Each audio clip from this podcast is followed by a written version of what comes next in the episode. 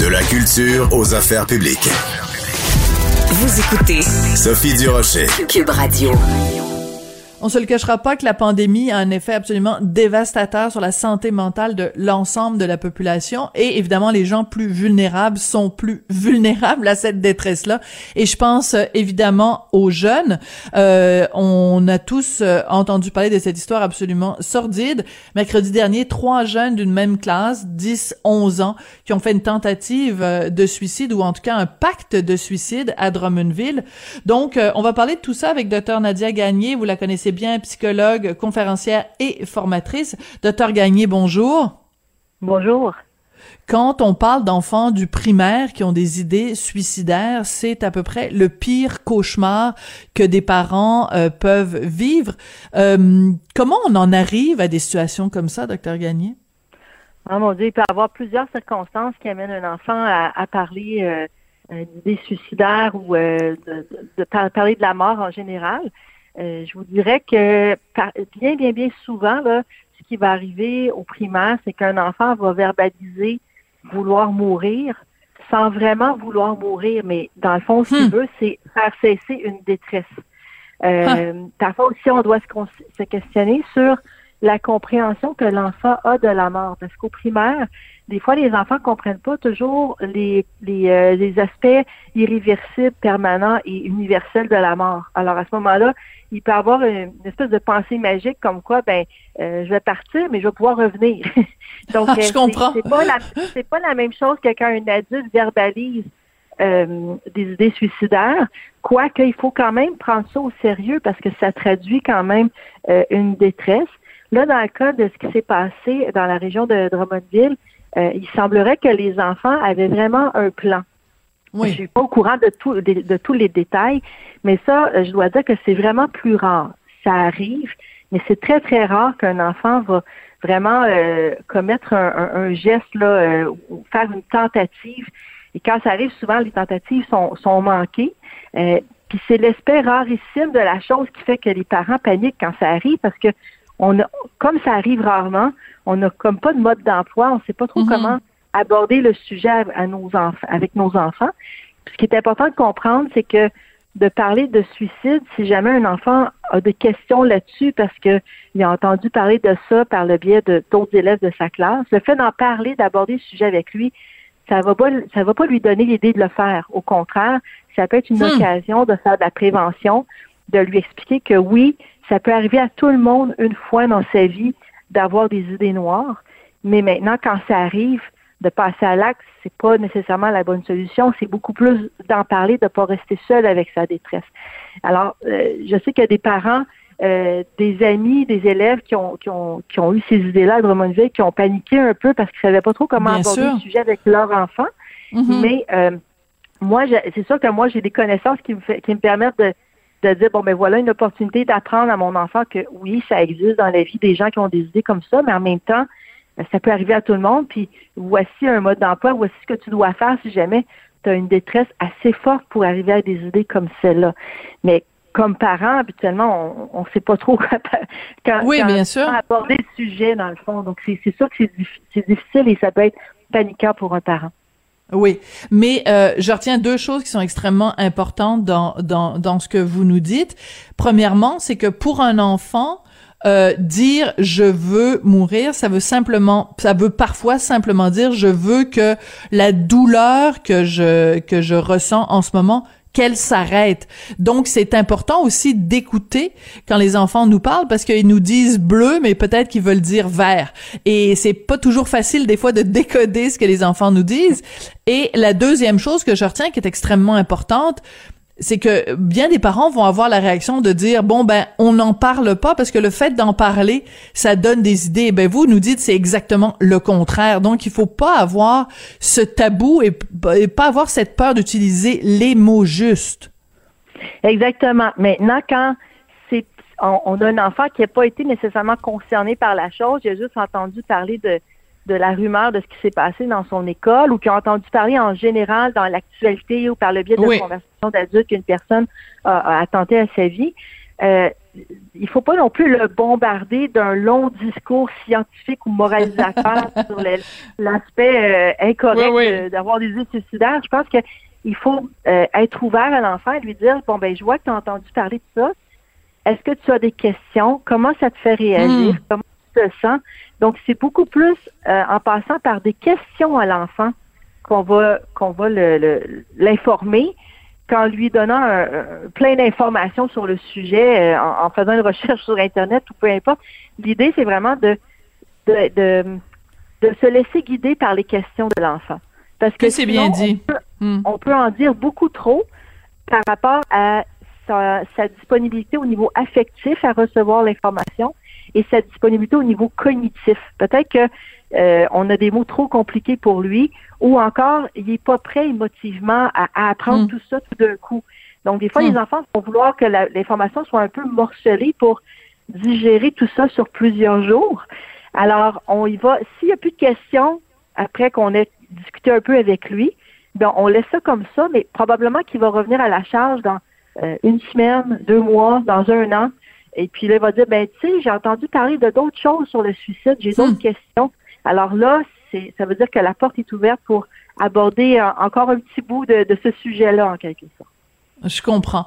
Donc, euh, au, lieu d'être un parent qui parle, qui parle, qui parle, peut-être euh, il y a une raison pour laquelle on a deux oreilles et juste une bouche, c'est de passer deux, voilà, passer deux fois plus de temps à écouter qu'à parler. Ce, ce, sont évidemment d'excellents conseils, comme d'habitude, docteur Gagné on peut pas sortir cette on, on, connaît pas nécessairement tous les détails évidemment de ce qui s'est passé ou de ce qui aurait pu se produire euh, à Drummondville mais prenons un pas de recul puis regardons ça de façon plus générale euh, euh, des, des, des, le suicide chez les jeunes ou parler de suicide chez les jeunes c'est pas depuis le 13 mars 2020 qu'on en parle. Bien sûr c'est quelque chose qui était présent avant. Sauf que la pandémie a exacerbé, pardon toutes sortes de détresse et habituellement quand un jeune est en détresse, on peut lui dire ben je veux dire euh, le reste de la société continue à fonctionner.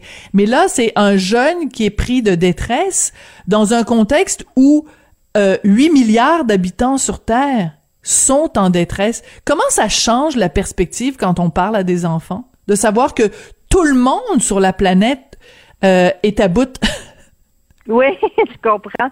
Ben écoutez, je pense que euh, on doit expliquer euh, aux enfants et même à, à nos proches qui sont des adultes autour de nous que dans le contexte, c'est normal des fois d'avoir des moments où ça va moins bien, où on est soit angoissé ou un peu déprimé ou qu'on a le moral à plat. Euh, et, pour cette raison-là, j'en veux un petit peu au slogan qui est apparu au début de la pandémie, le fameux « ça va bien aller ».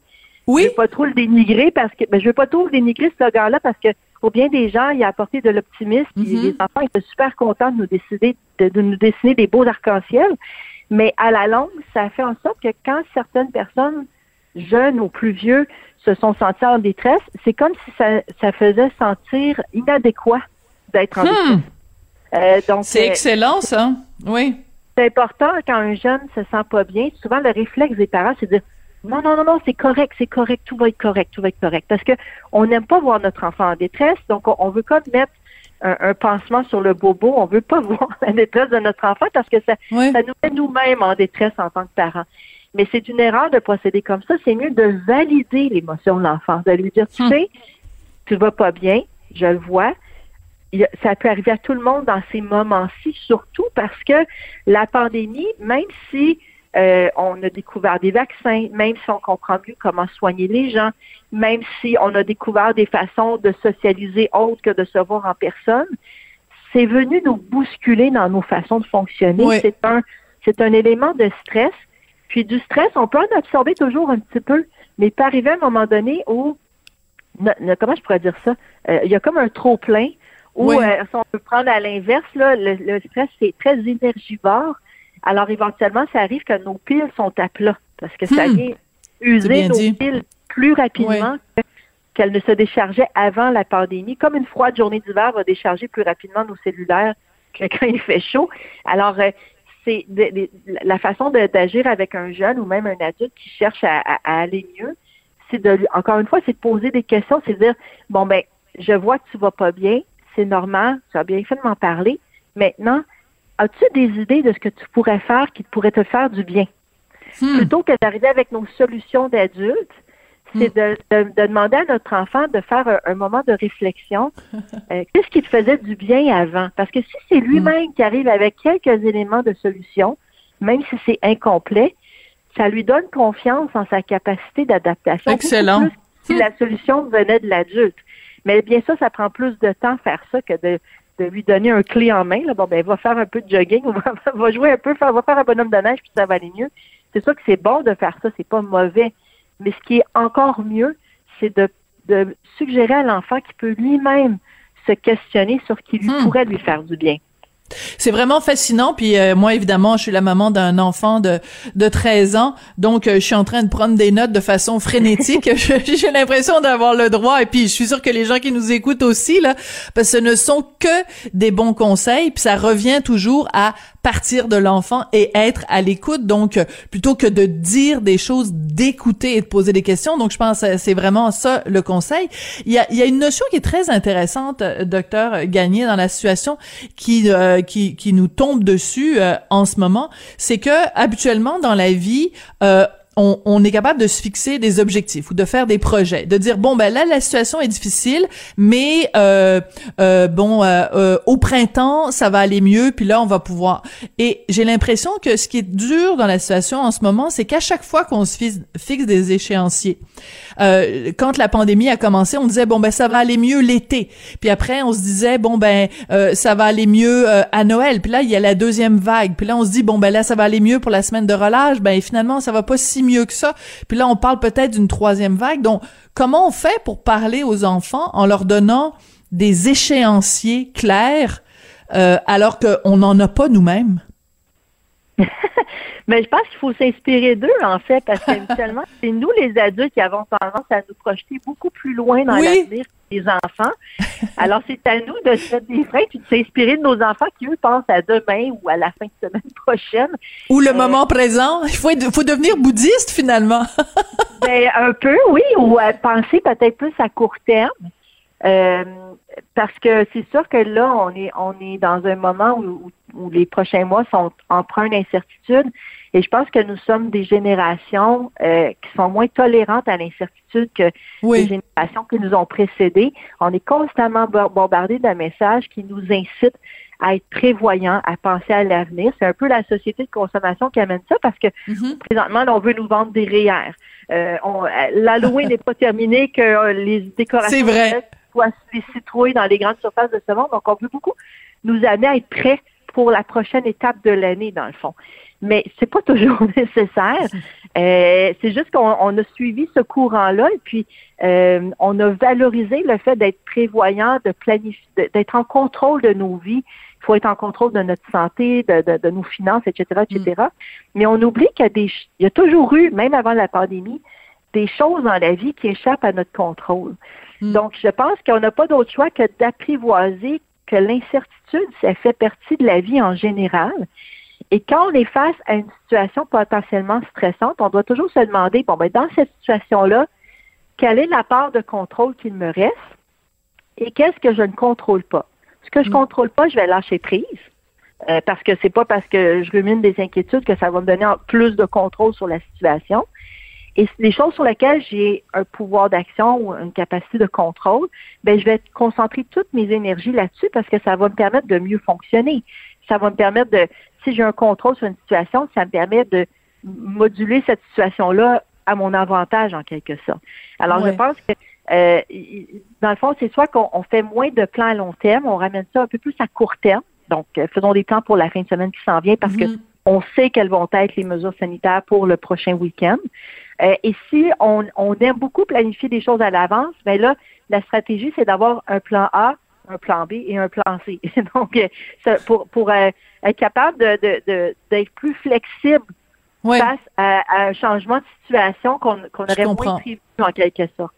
Alors, pour résumer, il faut à la fois être bouddhiste, donc vivre le moment présent, et euh, faire la prière euh, des alcooliques anonymes. Alors, je rappelle, c'est quoi la prière? Euh, Mon Dieu, donnez-moi la sérénité d'accepter les choses que je ne peux changer, le courage de changer les choses que je peux, et la sagesse d'en connaître la différence. Mais on n'a pas besoin de dire à nos enfants que c'est la, la, la, prière des alcooliques, là. Non, on peut, on peut l'adapter on peut l'adapter pour nos enfants. Docteur Gagné, merci beaucoup. Vraiment, ça a été euh, très instructif et très euh, rassurant. Et euh, je pense qu'il y a beaucoup, beaucoup de parents. Puis ça s'applique aussi pour les oncles, les tantes, tous les gens qui sont en contact avec les jeunes. D'excellents conseils que vous nous donnez aujourd'hui. Merci beaucoup, docteur Nadia. Merci, c'était un plaisir. Merci, docteur Nadia Gagné, donc vous la connaissez bien, psychologue, conférencière et formatrice sur euh, l'impact de la pandémie sur les enfants et la façon de leur parler. Donc je retiens, hein, les poser des questions, poser des questions, poser des questions. Je vous avoue que pour quelqu'un comme moi euh, qui passe son temps à poser des questions dans la vie de tous les jours, je pense pas que ça va être trop difficile. Merci beaucoup d'avoir été là. Je veux remercier Jean-François Roy à la mise en onde et à la réalisation et William Boivin à la recherche. Merci beaucoup et à demain.